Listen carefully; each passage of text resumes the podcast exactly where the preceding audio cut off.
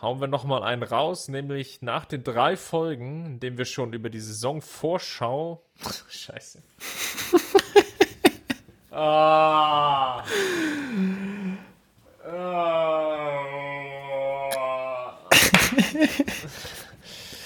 nice. Ja, gut. Nice. Miasanrot.de Geschichten rund um den FC Bayern München.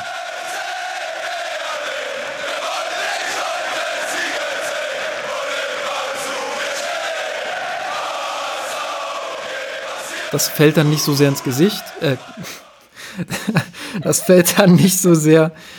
Schnitt, okay, das schneide ich raus. Ich mache mir direkt einen. oh Gott, ey. Okay. Pass auf. 3, 2, 1. Servus und herzlich willkommen zum sein Rot Podcast, Folge 96. Wir nähern uns verdächtig der 100er Marke. Vielen Dank nochmal an unsere Patreon-Supporter, die uns im kompletten Saisonverlauf so unterstützt haben und es möglich gemacht haben, den Podcast hier anzubieten. Unterstützt uns doch gerne auch bei Patreon, dann bekommen wir ja noch weitere dieser tollen Stücke.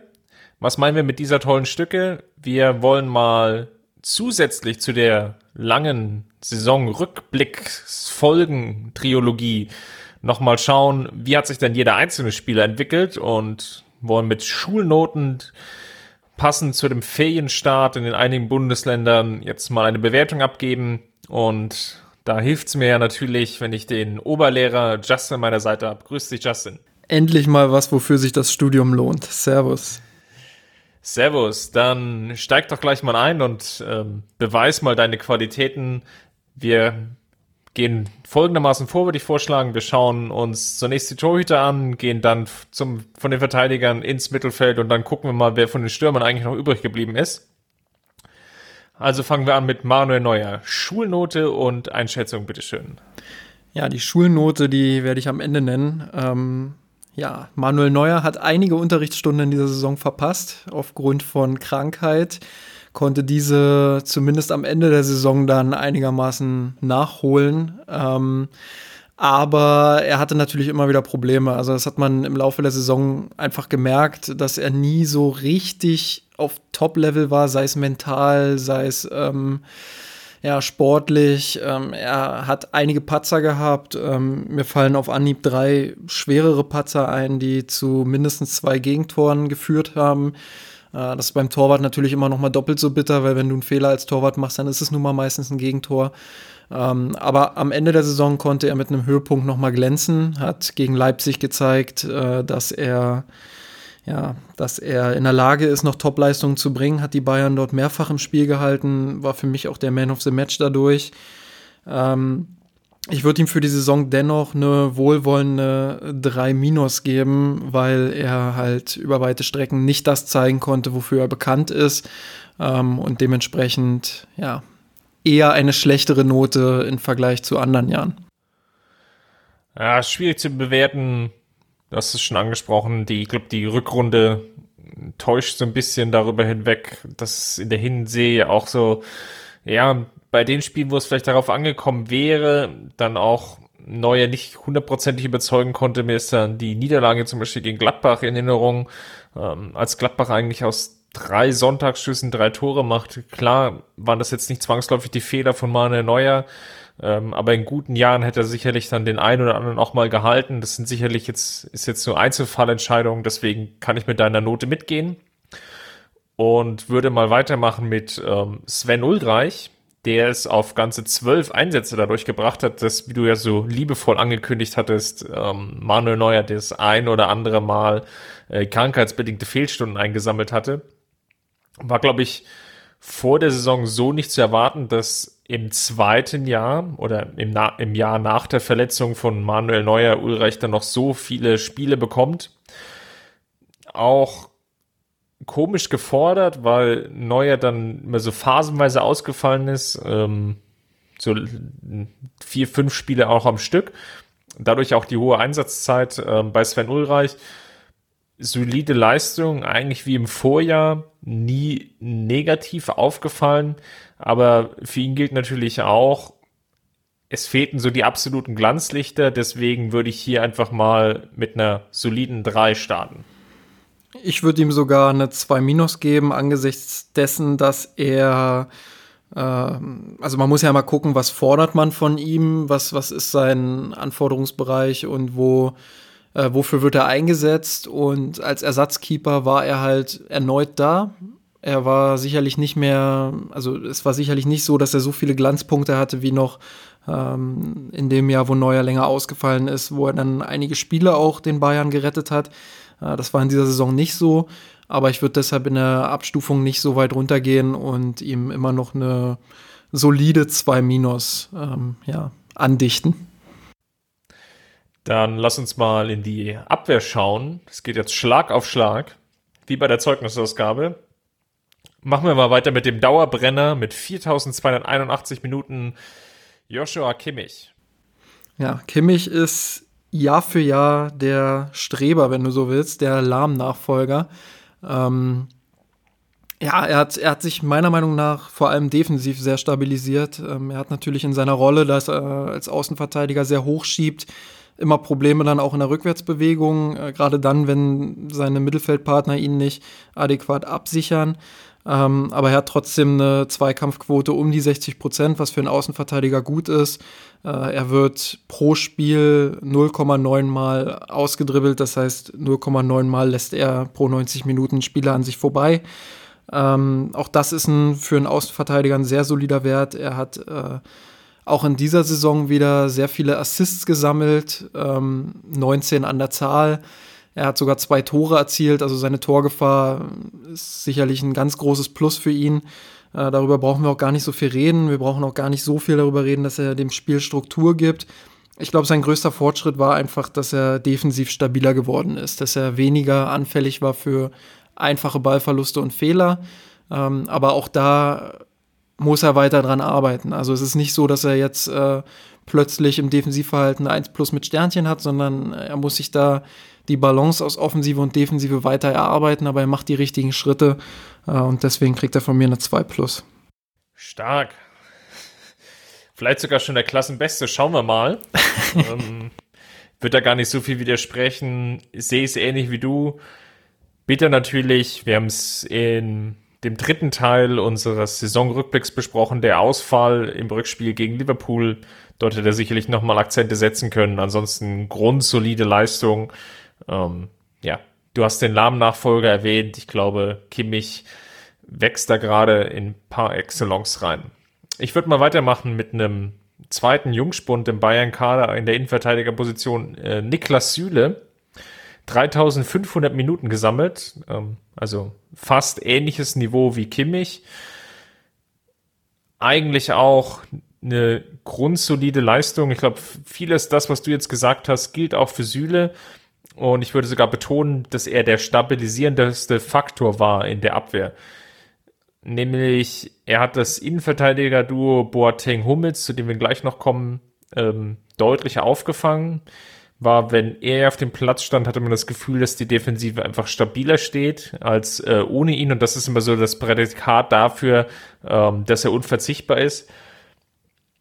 Er bringt natürlich viel Schnelligkeit mit. Er hat mittlerweile ganz gutes Stellungsspiel. Ähm, sein Spiel ist selten fehleranfällig. Also es ist wenig oder gibt kaum Momente, wo man wirklich mal sagen könnte, ähm, das ist jetzt ein Fehler, den, den er für, begangen hat oder ein Gegentor, das er verschuldet hat. Das sieht man sehr, sehr selten. Woran natürlich noch arbeiten muss, ist im Spielaufbau. Da verlässt er sich natürlich noch zu stark auf seinen Nebenmann, da hat er natürlich auch mit Boateng und Hummels äh, zwei herausragende Spieler an seiner Seite, ähm, die ihm das abnehmen. In der neuen Saison wird das wahrscheinlich nicht mehr der Fall sein. Von daher würde ich einfach auch mal mit einer 2 plus hier ins Rennen gehen. Dem würde ich nur ein bisschen widersprechen, weil ich gerade in der Hinrunde das Gefühl hatte, dass äh, auch Niklas Süle ein bisschen darunter gelitten hat, dass äh, das System ja so einige Steine in den Weg legt. Ähm, ich fand, dass er da auch ein paar leichtere Wackler und Patzer drin hatte, dass es eben nicht nur immer die großen Namen neben ihm waren mit Hummels oder Boateng, sondern dass auch er durchaus anfällig war für einfachere Fehler. Ähm, außerdem muss ich positiv bei ihm bemerken, dass er sich im Aufbauspiel verbessert hat. Ähm, er ist nicht mehr ganz so zurückhaltend wie noch in der Anfangsphase bei den Bayern. Er hat da viele Schritte nach vorne machen können und äh, ich glaube, dass er ja auch in der nächsten Saison wieder einen Schritt vorwärts machen kann. Ob es denn dazu reicht, dass er der Spielgestalter hinten wird, das wage ich zu bezweifeln.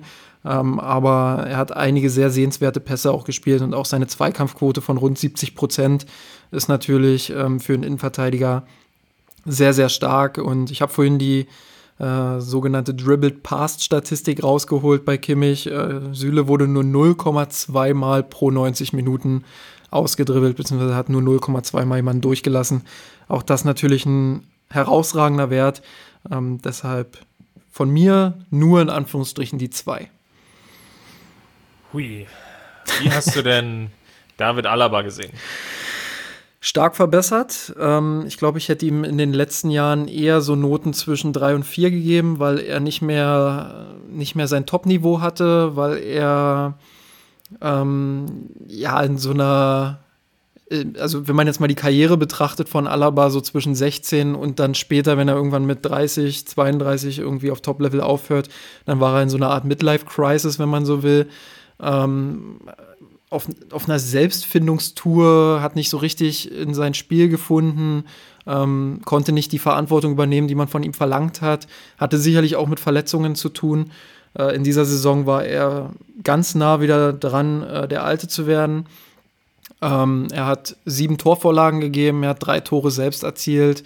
Ähm, er hat viele wichtige Zweikämpfe gewonnen, aber offensiv auch gute Impulse gegeben. Kingsley Coman oder Franck Ribéry äh, durch seine Läufe unterstützt, mit seiner Spielintelligenz äh, ohnehin überzeugt. Äh, ich glaube, der nächste Schritt muss es dann sein, wirklich wieder noch mehr Durchschlagskraft nach vorn zu entwickeln, noch mehr Läufe diagonal vielleicht auch mal in den Strafraum zu machen, ähm, auch im Aufbauspiel noch präsenter zu sein.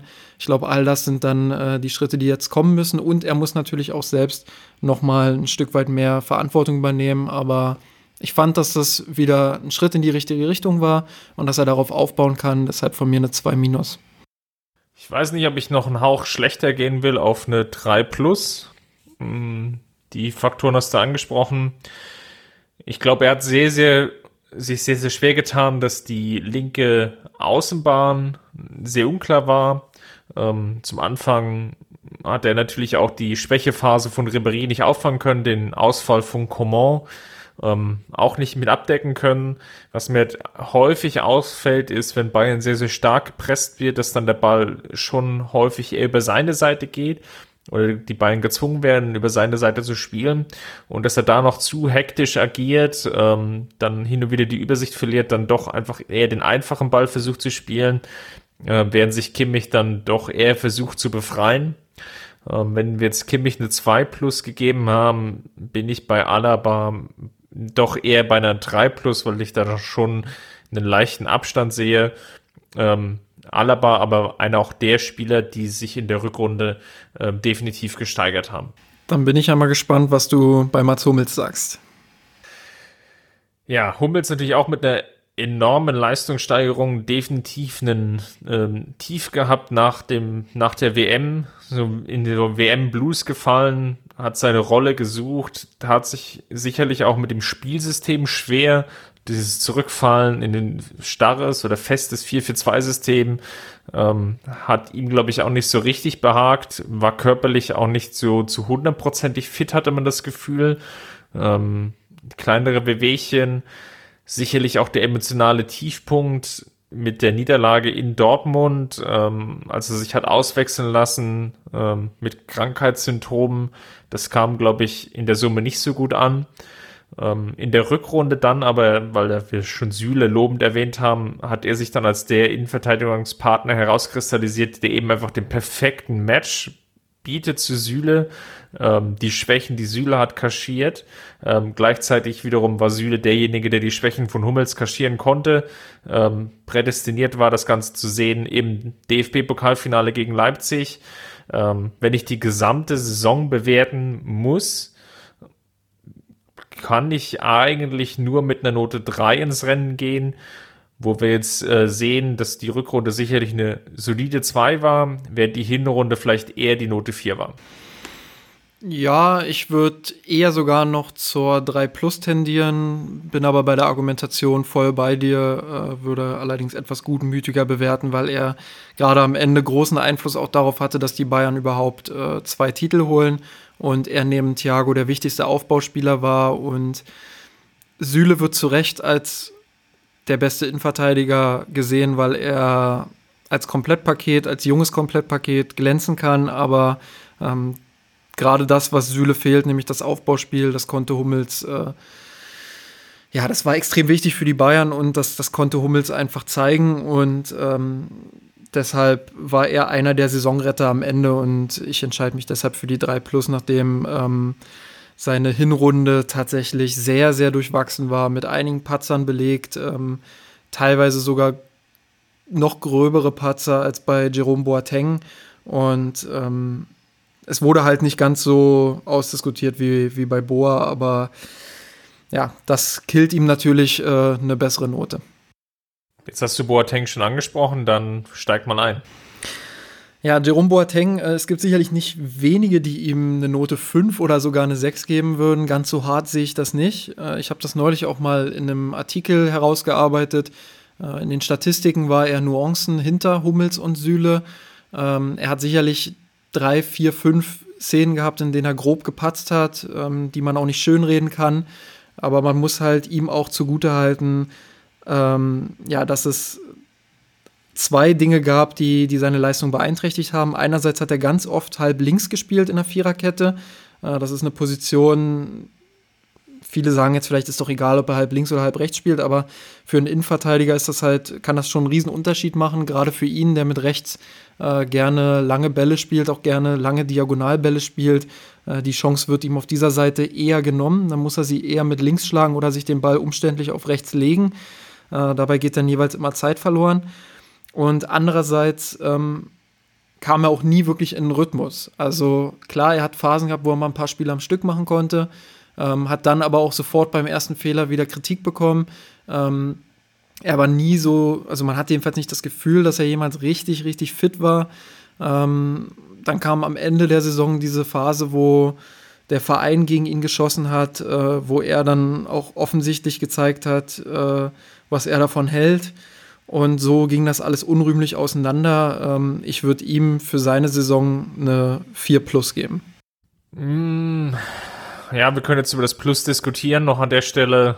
Ähm, du hast es gesagt, wenn man rein in die Statistik schaut, sind die Ergebnisse nicht so viel schlechter wie bei Süle und bei Hummels. Ähm, der krasse Abstrich ergibt sich natürlich noch durch die individuellen Fehler und ist natürlich auch sehr, sehr stark geprägt jetzt vom Halbjahresendspurt, wenn man das so will, ähm, in der Boateng klar ins zweite Glied gerückt ist, die Rolle, glaube ich, auch nicht hundertprozentig angenommen hat. Ähm, von daher, ich kann mit der 4 Plus leben. Ähm, bin jetzt gespannt, wie das sich das Ganze jetzt weiterentwickeln wird. Dann bist du jetzt wieder dran mit Rafinha.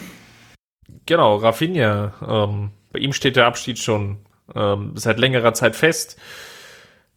Grundsolider Backup-Spieler ähm, hat ich Kimmich eigentlich ganz selten nur vertreten müssen, ähm, was sicherlich dann auch ähm, ein gewisses Problem für ihn war, weil er doch wenig Spielzeit bekam, gerade als es dann ähm, diesen Shift gab von Kovac von Rotation hin zu ähm, keine Rotation mehr. Dadurch hat Kimmich enorm viel Spielzeit gesammelt und Rafinha war außen vor.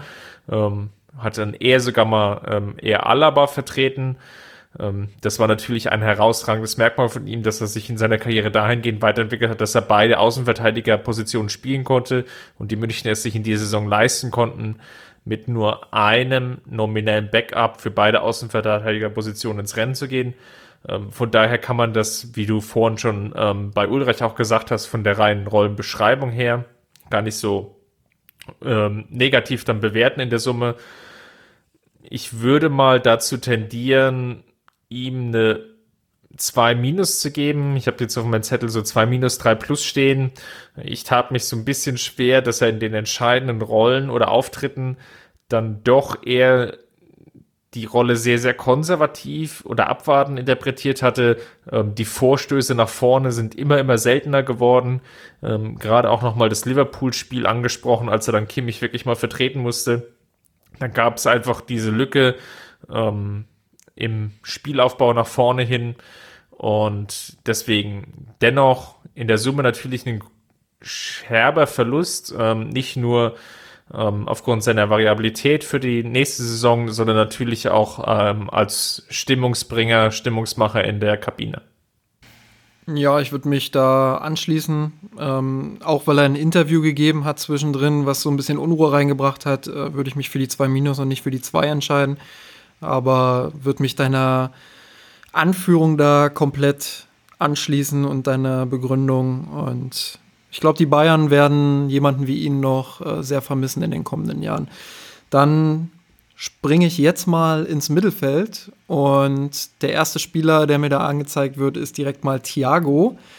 Ähm, für mich. Das hast du doch mit Absicht gemacht. Ja, natürlich. Nur manipuliert, damit ich jetzt die Lobeshymne auf Thiago halten kann. Ähm, ja, er kommt jetzt mit 28 ins beste Fußballeralter, wenn man so will. Und genau das hat er in dieser Saison auch gezeigt. Das war vielleicht auch deshalb seine stärkste Saison für den FC Bayern, weil er erstens fit blieb und zweitens, weil, ja, ich habe es mehrfach schon erwähnt, das System nicht so unterstützend für die einzelnen Spieler war und er sich da hervorgetan hat als Strukturgeber, als jemand, ähm, der im Kovacschen U, wenn man so will, äh, ab und zu mal für eine Zentrumsbesetzung gesorgt hat, für gute Pässe in die Tiefe, äh, der den Rhythmus diktiert hat und der auch von seiner Personalität her, äh, von seiner Persönlichkeit her äh, den entscheidenden Schritt nach vorne gemacht hat, zum Führungsspieler wurde tatsächlich, auch immer mehr zur Identifikationsfigur wird. Ähm, und für mich war das eine herausragende Saison und bei all dieser ähm, Magie, die er auf den Platz bringt mit dem Ball, diesen, dieser technischen Fähigkeit und ähm, diesen Passspiel, was er einfach bringen kann, muss man auch erwähnen, dass er einer der besten Zweikämpfer des Teams ist, dass er gegen den Ball enorm wertvoll ist, ähm, dass er ein Balancegeber ist und ja, fast schon ein kompletter Mittelfeldspieler ist, der den Bayern einfach unfassbar wichtig ist und ich glaube, ohne ihn äh, wäre es in dieser Saison kaum möglich gewesen, auch nur einen Titel zu holen. Ähm, deshalb großes Kompliment. Steigerungsbedarf sehe ich vielleicht darin, ähm, dass er in den läppischen Momenten, wo es nicht mehr um so viel geht, den ein oder anderen Fehlpass spielt. Es gibt ja Leute, die unterstellen Thiago, dass er in den großen Spielen nicht da ist. Ich unterstelle ihm viel eher, dass er in den ganz kleinen Spielen ab und zu mal nachlässig ist, den ein oder anderen katastrophalen Fehlpass spielt. Ähm, das fällt dann nicht so sehr ins Gewicht, aber ähm, es sorgt dann doch dafür, dass ich ihm in Anführungsstrichen nur die 2 plus gebe und nicht die 1 minus oder 1. Ähm, er muss dann in Zukunft vielleicht den einen Schritt noch vorwärts machen, um noch konstanter zu sein. Aber nochmal, Thiago war für mich der wichtigste Spieler ähm, oder einer der wichtigsten Spieler in dieser Saison und generell beim FC Bayern. Ja, da muss ich dir natürlich jetzt ähm, schon hart widersprechen bei der Note. Ähm, ich sehe hier eine klare Eins, einfach aus dem Grunde, weil er, wie du es schon erwähnt und ausgeführt hast, er das wirkliche Bindeglied zwischen Abwehr und Angriff war in so vielen Partien. Und es gab sehr, sehr häufig einfach taktisch personell bedingt Probleme im Aufbau, ähm, dass sich die Münchner schwer taten mit den Gegnern.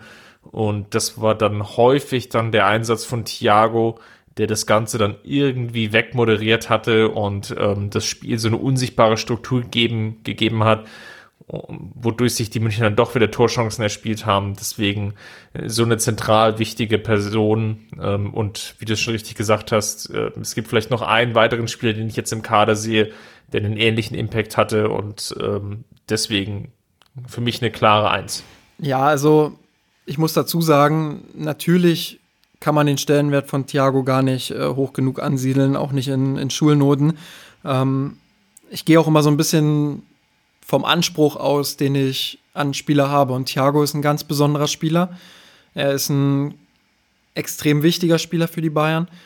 Und ich glaube, dass da immer noch so ein kleines bisschen Luft nach oben in der Konstanz ist. Und deswegen Ähm, da ich ja weiß, dass alle Bayern-Spieler uns zuhören, gebe ich hier nur die 2 plus, damit er einen Ansporn hat und ich nächste Saison dann auch die 1 vergeben kann. Mache ich mal weiter mit James Rodriguez. Wir haben ja schon in unserem Saisonrückblick darüber gesprochen, was er für eine komplizierte Saison er hatte. Weil es gab so diese Glanzlichter, die Partie gegen Mainz natürlich zu nennen. Ähm, sicherlich auch immer die Auftritte gegen Schalke oder auf Schalke, wo er zweimal sehr überzeugen konnte. Am Ende bleiben aber nur sieben Tore und sechs Torbeteiligungen stehen. Bei 28 Spielen, geprägt natürlich von immer wieder Verletzungsproblemen, schon nach der WM eine schwierige Phase gehabt, dann überhaupt in die Saison reinzukommen. Dann war er wieder halbwegs fit, ähm, dann immer wieder Ausfallzeiten in der Summe natürlich schon fast die halbe Saison verpasst und ja, demzufolge ist die Bewertung auch so schwierig, weil es ist eigentlich selten Phasen gab, in der er wirklich konstant Leistung bringen konnte. Wie gesagt, es gab die Glanzlichter. Ähm, es gab dann aber auch Spiele, in denen er wirklich ein Totalausfall war und ähm, wenig dazu beitragen konnte, ähm, dass das Bayern-Spiel funktionierte. Von daher gehe ich einfach mal mit einer soliden 3 ins Rennen einfach auch dem Faktum geschuldet, ähm, dass er natürlich jetzt wenig Unterstützung auch von dem, dem Spielsystem bekommen hat, ähm, das dann irgendwie eine Prägung ausgegeben hatte. Ähm, ich sehe natürlich ähm, immer noch den positiven Effekt in doch den ein oder anderen Auftritt, aber eben auch auf der anderen Seite die große Verletzungsproblematik, ähm, gerade auch am Ende der Rückrunde. Dem würde ich uneingeschränkt zustimmen und deshalb mache ich weiter mit Leon Goretzka der vor der Saison von Schalke 04 kam. Ähm, es war sein erstes Jahr bei einem sehr großen Club. Ja, wie einige sagen würden, vielleicht äh, einem der Top-Clubs in Europa. Äh, was zu diskutieren wäre nach dieser Saison, aber ähm, er hat sein Debütjahr sehr gut absolviert. Er hat kleine Anlaufschwierigkeiten vielleicht gehabt, aber spätestens mit seinem Tor gegen den Ex-Verein ähm, war er dann drin in der Saison. Er hat insgesamt neun Tore erzielt und sieben Vorlagen geben können. Mit 2720 Pflichtspielminuten ist er zu einer absoluten Stütze geworden. Das lag sicherlich auch daran, dass Corentin Tolisso sich verletzt hat.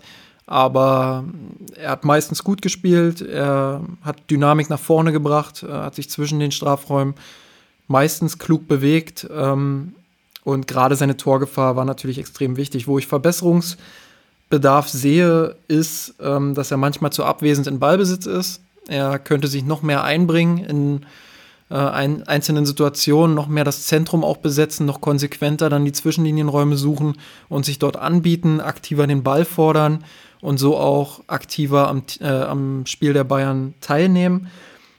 Und andererseits äh, ist seine Zweikampfquote schlechter als die von Ravi Martinez oder auch Thiago.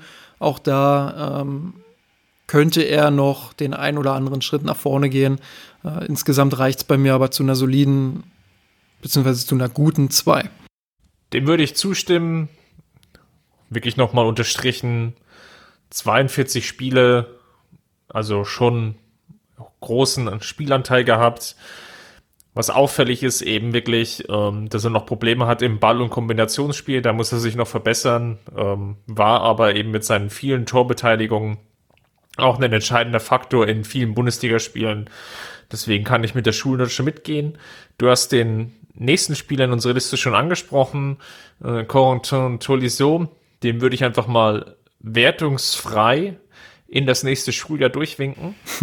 und zwar aufgrund des Kreuzbandrisses, ähm, den er sich zugezogen hat am dritten Spieltag äh, in der Partie gegen Leverkusen, ist eine Bewertung einfach nicht möglich, weil er so viel verpasst hat. Es war sehr, sehr überraschend für mich, dass er ähm, gegen Leipzig im DFB-Pokalfinale ähm, sein Comeback geben durfte, nachdem er ja doch durchaus längere Zeit vorher schon hin und wieder auf der Bank gesessen hatte.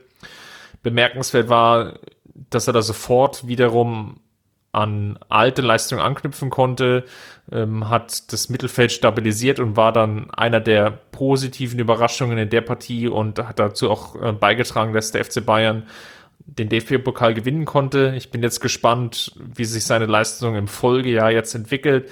Ich glaube, es wird ihm jetzt gut tun, dass er jetzt nochmal eine längere Vorbereitungszeit hat, was man auch auf den ähm, Social-Media-Kanälen von ihm schon sieht. Ähm, er arbeitet nochmal extrem an seiner ähm, Physis und, und seiner Fitness, was ihm sicherlich helfen wird dann in der neuen Saison. Es wird auch spannend zu sehen, wie dann äh, die Rollenverteilung zwischen Goretzka und Tolisso ist. Ich habe es vorhin gesagt, Goretzka sicherlich einer, der, der profitiert hat von der Verletzung, dadurch noch mehr Spielzeit bekommen hat und die auch nutzen konnte.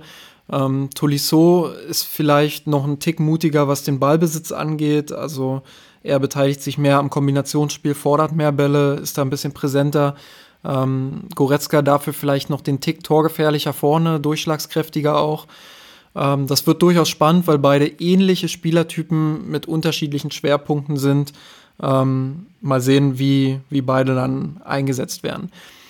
Ich mache dann jetzt weiter mit äh, einem gänzlich anderen Spielertypen, nämlich mit Javi Martinez, der ja zunächst relativ wenig gespielt hat im Saisonverlauf, ähm, auch den ein oder anderen Seitenhieb von Kovac erhalten hat. Da erinnere ich mich beispielsweise an einen Kommentar vor dem Spiel, als er sagte, naja, ähm, gegen tiefstehende Mannschaften ist Martinez halt nicht so der Spieler, den man bringen sollte, ähm, womit Kovac auch einen Punkt getroffen hat. Das macht die Bewertung bei ihm auch unfassbar schwer. Also er hat irgendwann dann den Weg in die Mannschaft gefunden und diente auch durchaus als Stabilisator. Er war jemand, der viele Zweikämpfe gewonnen hat, ähm, der gerade auch in den Spielen gegen Liverpool sicherlich zu den Gewinnern zählte ähm, und sich dann auch zu Recht seinen Stammplatz irgendwo verdient hat. Andererseits ist natürlich dieses Manko, dass er in Ballbesitz den Spielaufbau verlangsamt, dass er eine Position raubt äh, zwischen den Linien, dass er sich nicht immer klug positioniert und äh, das insgesamt einfach zu einer Verlangsamung des Spiels führt. Ähm, es wird spannend zu sehen, ob er nächste Saison weiter an Spielzeit einbüßen wird. 2257 Pflichtspielminuten waren es in dieser Saison. Das ist okay, aber da war er schon mal deutlich drüber. Ähm, ich gebe ihm für diese Saison eine 3 plus, weil er gerade in der Rückrunde ein wichtiger Bestandteil des Kovac-Fußballs war. Er aber schwer in die Saison kam und ja, wie gesagt, einige Schwächen in Ballbesitz offenbarte. Ich würde sogar noch eine leichte Ebene, Stufe drunter gehen und eine, eine 3 ins Rennen gehen. Ähm, Probleme hast du schon angesprochen. Was ein bisschen negativ noch reinfällt, sind die doch schwierigen Auftritte. DFB-Pokalfinale habe ich ihn zum Beispiel nicht so gut gesehen.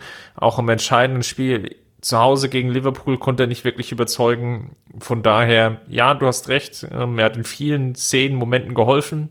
Ähm, Wenn es dann drauf ankam, ist er aber auch teilweise an seine Grenzen gestoßen. Von daher, Note 3, glaube ich, kann er dann schon, schon ganz gut mitleben an der Stelle. Ich würde mal mit einem der Hoffnungsträger weitermachen, zumindest vor der Saison, nämlich Renato Sanchez, der ähm, als in Anführungsstrichen Neuzugang gestartet ist, nach seiner Leihe in Swansea, die nicht geglückt ist, war er gerade am Anfang, im ersten Saisondrittel, einer der Gewinner unter Kovac und da gab es, glaube ich, so bis in den Herbst hinein nicht besonders viele zu nennen. Ähm, er hat es geschafft, sich in die Mannschaft reinzuspielen. Kovac hat sich viel Zeit genommen, viel investiert ähm, die Aktion von Sanchez sind in der Summe ruhiger geworden, ähm, überlegter. Es gab hin und wieder noch diese groben Schnitzer, die er sich einfach nicht erlauben darf im Mittelfeld. Ähm, daran muss er nach wie vor arbeiten. Ähm, es gab natürlich die Glanzlichter bei seinem ähm, Comeback in Lissabon, als er getroffen hat. Es gab natürlich dann auch noch das Tor in der Bundesliga ganz am Ende. Dazwischen dann aber viel Leerlauf, weil er einfach das Opfer wurde. Ähm, ich will nicht sagen der Politik, das wäre vielleicht zu hart, aber des Shifts, den Kovac ähm, eingehen musste, eingegangen ist, nämlich von weg von der Rotation hin zum ähm, der klaren Stammelf, da ist er einfach unter den Tisch gefallen. Deswegen, er, er hat dann seinen Platz da drin nicht gefunden. Die anderen Mittelfeldspieler, die wir gerade schon genannt haben, stehen noch so einen Tick vor ihm ich tue mich schwer, wirklich schwer, das irgendwie in so einer Schulnote auszudrücken. Wahrscheinlich so eine 3 minus 4 plus, wobei es natürlich klare Tendenzen nach oben gibt. Ähm, Gerade jetzt auch mit den vielen Wechseln, die jetzt vielleicht anstehen in der neuen Saison, dass er doch noch mehr Spielanteile bekommt und dass er vielleicht im nächsten Jahr dann so den richtigen Durchbruch schafft. Ja, ich, ich würde mich da in der Argumentation auch anschließen. Ich habe mich tatsächlich für die 3 Minus wohlwollend entschieden, Ähm, negativ würde ich noch ergänzen, dass er in seinem Spiel einfach noch viel zu viele Ballverluste hat. Ähm, pro 90 Minuten sind es 3,3 Ballverluste, das ist deutlich zu viel. Ähm, und daran muss er einfach auch arbeiten, dass er da ruhiger in seinem Spiel wird. Aber du hast es auch schon gesagt. Also man hat es am Anfang der Saison gesehen, er hat da Fortschritte gemacht. Ich hätte gerne die Entwicklung gesehen, äh, wenn er mehr Minuten bekommen hätte. Aber plötzlich kam er dann der Cut und irgendwie kam er gar nicht mehr zum Einsatz. Ähm, ich weiß nicht, ob da intern irgendwas passiert ist. Aber ja, es, es ist seltsam auf jeden Fall, dass er dann, nachdem er so gelobt wurde, auch in der Anfangsphase, ähm, dass er dann gar keine Minuten mehr bekommen hat. Und es würde mich nicht wundern, wenn er auf den FC Bayern auch keine Lust mehr hat und den Verein vielleicht sogar verlässt. Das wird sich dann aber alles zeigen. Ich mache jetzt den Sprung in den Angriff und da zu unserem Mirsan Roth Spieler der Saison, nämlich Robert Lewandowski. Du merkst, es war tatsächlich Absicht, dass ich immer nur die besten Spieler hier abgreife. Ähm, nein, also Lewandowski gelangen in dieser Saison 40 Tore in 47 Pflichtspielen. Das ist in der absoluten Zahl äh, ein Treffer weniger als im Vorjahr und äh, sein schwächster Gesamtwert tatsächlich seit der Saison 2014-15. Allerdings hat er in dieser Saison 13 Torvorlagen gegeben und mit diesen 53 Torbeteiligungen insgesamt hat er äh, seinen stärksten Wert gemeinsam mit der Saison 2016-17 erreicht. Damals waren es 43 Tore und 10 Assists. Im Schnitt war Lewandowski in dieser Saison also alle 78,84 Minuten direkt an einem Treffer der Bayern beteiligt. Und gerade wenn man das auch international vergleicht, ist das ein absoluter Topwert. Ähm, da hast du nur so Leute wie Mbappé, der mit 62 Minuten oder so äh, glänzt, oder halt den, den Übermenschen Messi, der 55,1 Minuten braucht. Also das ist, das ist absurd. Ähm, aber Lewandowski ließ halt auch Spieler hinter sich wie Ronaldo, Aguero, äh, Suarez, Salah, Benzema oder auch Sterling beispielsweise. Ähm, und er traf vor allem auch in wichtigen Spielen. Er erzielte vier Tore gegen Borussia Dortmund in zwei Spielen. Ähm, er traf gegen Champions League Halbfinalist Ajax ähm, zweimal in zwei Spielen. Im DFB-Pokal hat er insgesamt sieben Tore erzielt, zwei im Finale davon gegen Leipzig, zwei im Halbfinale gegen Bremen.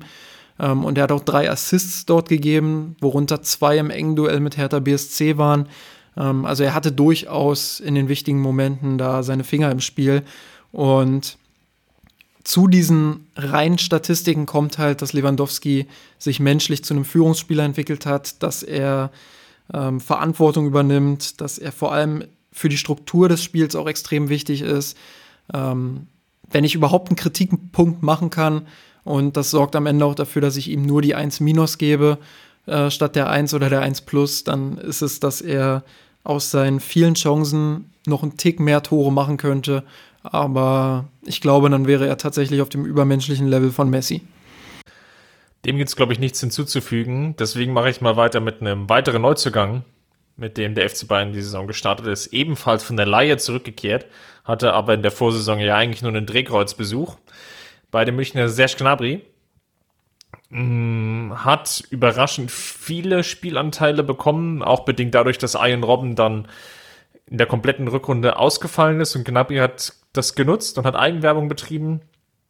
13 Tore erzielt, 9 vorbereitet bei 42 ähm, Spielen, die er gemacht hat. Ähm, teilweise noch viele Ein- und Auswechslungen, deswegen in der Summe mit 2500 Minuten schon noch deutlich unter den äh, über 4000 Minuten von Robert Lewandowski, wenn man das so mal ein bisschen ins Verhältnis setzt, ähm, weil du jetzt gerade die astronomischen Zahlen genannt hattest, da könnte man fast mal zwei rechnen bei Gnabry und dann sieht man, dass das Niveau dann sich doch ein bisschen angleicht. Bei Gnabry natürlich positiv zu erwähnen, ähm, dass er durch seine Schnelligkeit ähm, sehr erfolgreich ist bei den Dribblings. Dort ist er auf Platz drei im internen Bayern-Ranking mit 1,7 gewonnenen Dribblings pro Partie. Nur Thiago und Kingsley Coman sind besser. Wenn ich jetzt Coman als Referenz nehme, dann fällt auf, dass er aber weniger ähm, vom Ball getrennt wird, beziehungsweise einfache Ballverluste hat.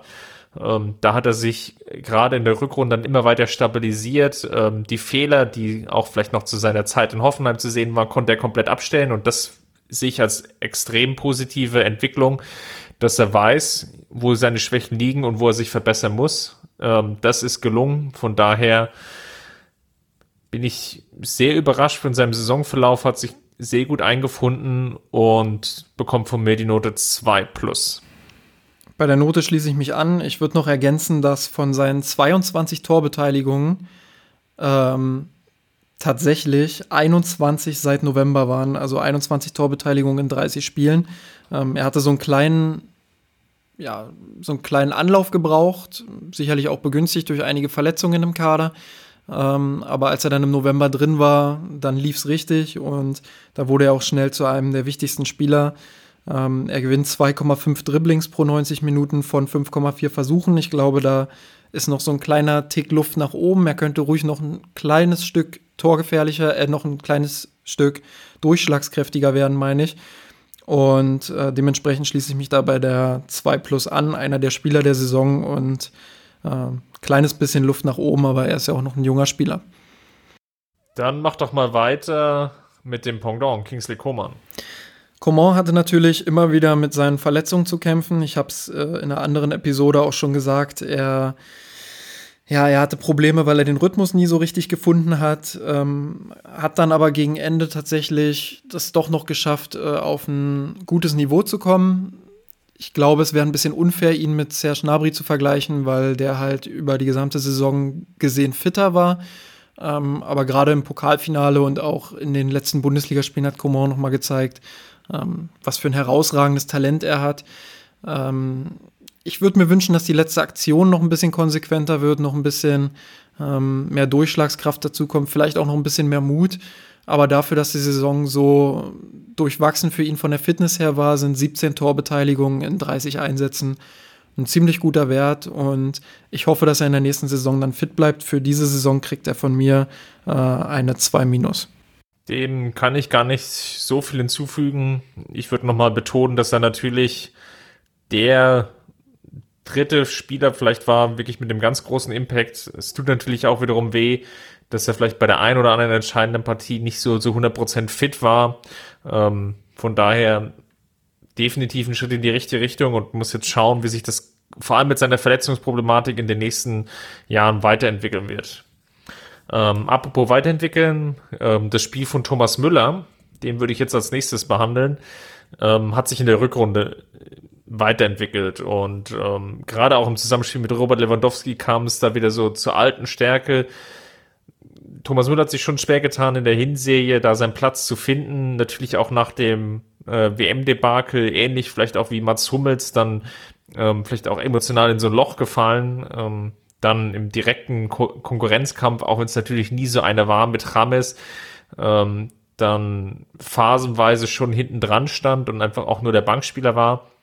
Ähm, in der Rückrunde dann aber wieder angegriffen, zu alter Stärke zurückgefunden, gerade dann auch ähm, im Winter noch in den ersten Monaten des Jahres äh, konsequent an fast jedem Tor irgendwie mitbeteiligt gewesen.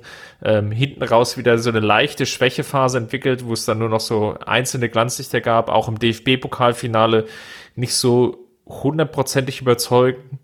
Er wird definitiv nochmal wieder eine Schippe drauflegen müssen, um im nächsten Jahr auch konsequent wiederum den Platz zu haben im Kader. Ähm, also wenn ich jetzt das hier meine im Kader, dann meine ich jetzt in der Startelf.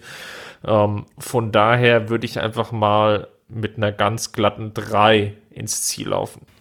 Ich würde eh nicht argumentieren, würde aber seinen Stellenwert ähm, im Pressing und im Gegenpressing gerade in der Rückrunde noch mal ein Stück mehr herausheben und äh, gebe ihm deshalb die 3 plus und mache im Anschluss gleich weiter mit Alfonso Davies, der von mir ähnlich wie Tolisso keine Schulnote bekommt, aber ähm, zu dem ich gerne noch sagen würde, ja, dass er vielleicht nicht den Erwartungen der breiten Masse gerecht wurde, in dem Sinne, dass er mehrere Minuten in der Bundesliga bekommt.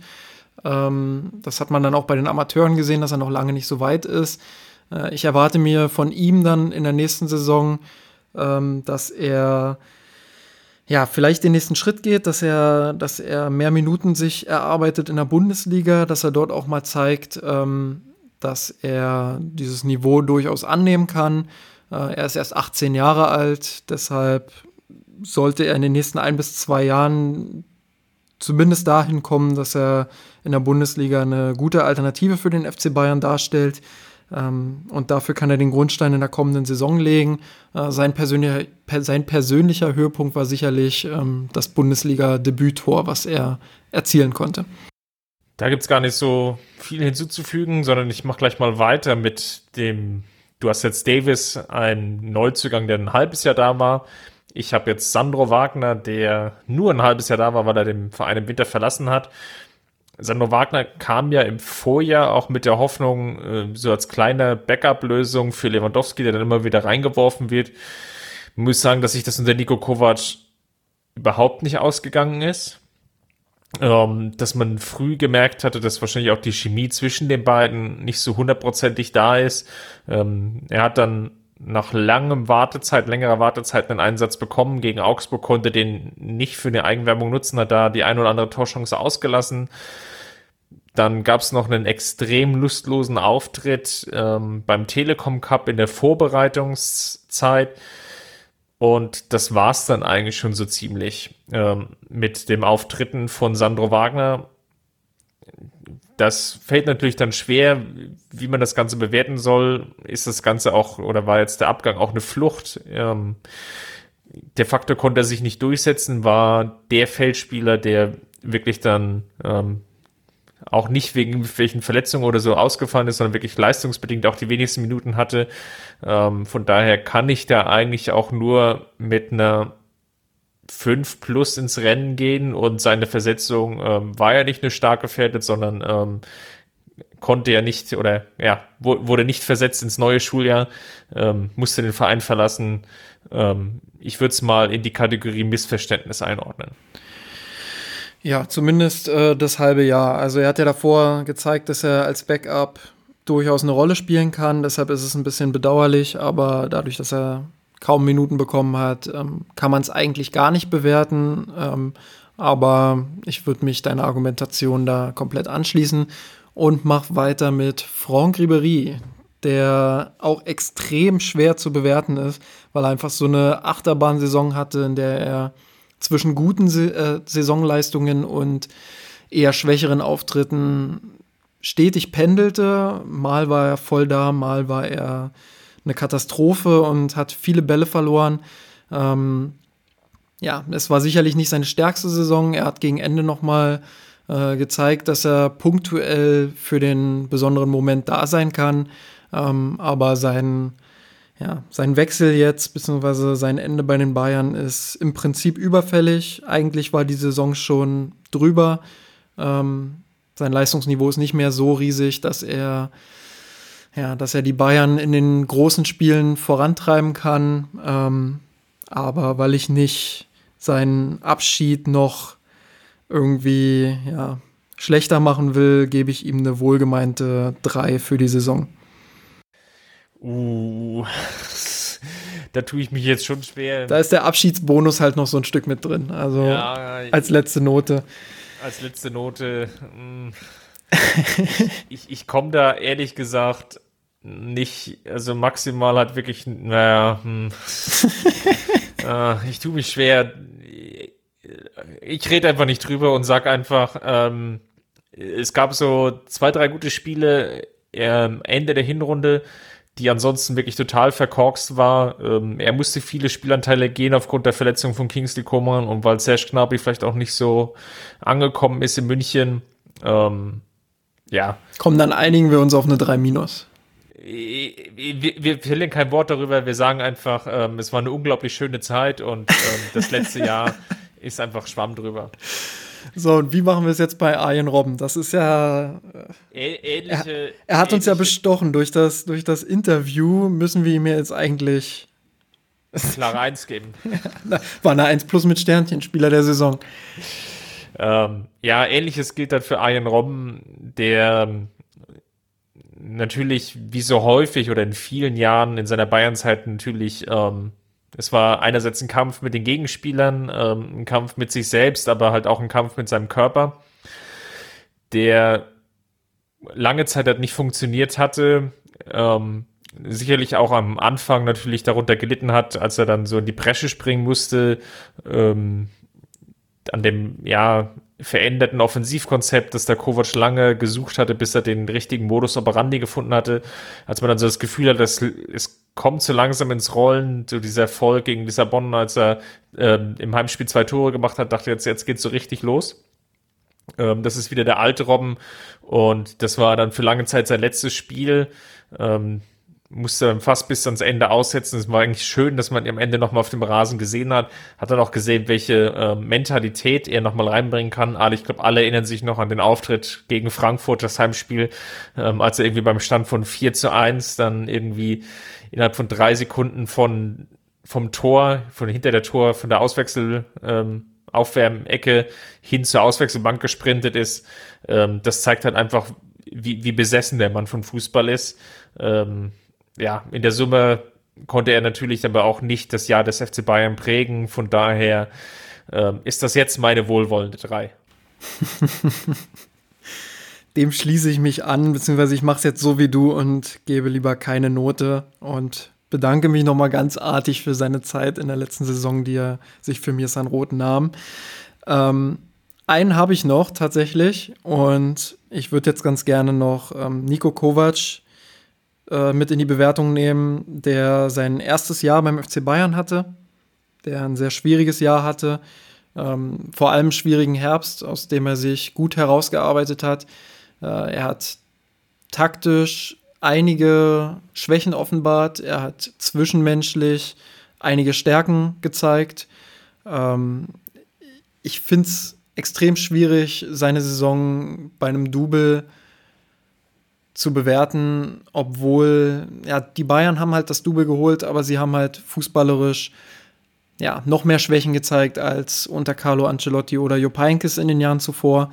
Ähm, es wird eine Steigerung von ihm brauchen, das steht fest. Ähm, ich glaube, ich würde ihm Allein schon deshalb, weil er das Double geholt hat ähm, und weil er wirklich aus einer schweren Krise den, den Verein wieder herausführen konnte, würde ich ihm für seine Debütsaison, gemessen daran, dass es seine erste Station bei einem großen Club war, eine 2 Minus geben. Ich glaube, da kann ich mit Ach und Krach noch mitgehen. Ähm, ist wirklich so auf der Kippe zur 3. Ähm, dafür ist einfach auf der negativen Seite natürlich das Offensivkonzept nicht gut genug an vielen Stellen. Ähm, da ist vielleicht auch der Umgang mit den Stars nicht gut genug. Du hast jetzt gesagt, auf der zwischenmenschlichen Ebene, ich würde das vielleicht mal ein bisschen differenzierter sehen. Ähm, einerseits natürlich auch im Einfang der Erwartungshaltung, gerade am Ende der Saison, äh, unglaublich viele kluge Sätze auch dabei. Ähm, was aber auch auffällig ist, dass er zumindestens auf der zwischenmenschlichen Ebene vielleicht mit Rames, ähm, einem sehr wichtigen Spieler, zumindestens in der Vorsaison, nicht warm werden konnte, ähm, dass es sicherlich auch bei Boateng Defizite gab und ähm, summa summarum vielleicht auch nicht mit Hummels und das sind dann vielleicht auch schon in der Summe dann zu viele Spiele, dass man sagen könnte, es ist ein Einzelfall. Das Ganze wird sicherlich dann im nächsten Jahr dann nochmal genauer äh, zu beobachten sein. Also schließt du dich von der Note her an? Genau, und würde dann nochmal sagen, dass wir damit dann endlich nach ähm, drei Saison-Rückblicksfolgen und einer Bewertungsfolge die Saison endgültig in den Büchern haben. Das Double wurde hiermit ausschließend und abschließend erörtert. Und Justin, mir bleibt nochmal zu sagen, vielen Dank ähm, für die Zeit. Ich hoffe, ihr hattet auch beim Zuhören, ihr Hörer, eine unglaubliche Freude daran, ähm, die wir hatten über die komplette Saison. Ähm, Nochmal ausdrücklich wollen wir uns bei den Patreon-Supportern bedanken, die das Ganze möglich gemacht haben, wirklich ein komplettes Jahr lang äh, euch jede Woche mit Podcasts zu versorgen. Wir stehen Gewehr bei Fuß, das Ganze auch im nächsten Jahr dann wieder durchzuziehen. Freuen uns schon darauf, mit welchen Transferneuigkeiten wir euch in der Sommerpause noch beglücken können bis dahin würde ich erstmal sagen, vielen Dank fürs Zuhören. Aber eine Sache haben wir noch. Wir müssen, und das habe ich in der letzten Episode ja versprochen, noch einen Gewinner und einen Verlierer jeweils nennen, der für die gesamte Saison gilt. Und ich mache auch gerne den Anfang und mache es auch ganz kurz. Äh, mein Gewinner der Saison ist Robert Lewandowski aus den vorhin genannten Gründen. Dem würde ich mich anschließen. Dann nehme ich gleich bei dem Verlierer weiter und ja, würde Jerome Boateng nennen. Gut, das ist natürlich der Easy Pick. Ähm, man, hätte, man hätte sicherlich auch äh, Sanchez nehmen können, der äh, dann den Einbruch hatte, nachdem Kovac ihn nicht mehr ranließ. Ähm, aber Boateng ist eigentlich der offensichtlichste Pick und ich glaube, wenn man objektive Gründe heranzieht, äh, kann es nur er sein. Deswegen auch mein Verlierer. Dann haben wir es jetzt endlich hinter uns gebracht und haben auch alle bürokratischen Schritte, die wir angekündigt haben, auch abgearbeitet. Ähm, Nochmal vielen Dank und ich freue mich schon auf die neue Saison. Bis dahin, haltet die Ohren steif.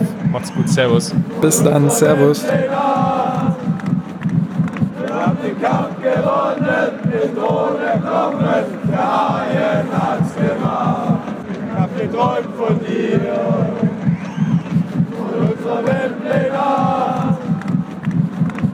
den Kampf gewonnen, mit ohne Knochen, der Haien hat's gemacht. Ich hab geträumt von dir, von unserer Weltpläne. Wir haben den Kampf gewonnen, mit ohne Knochen, der Haien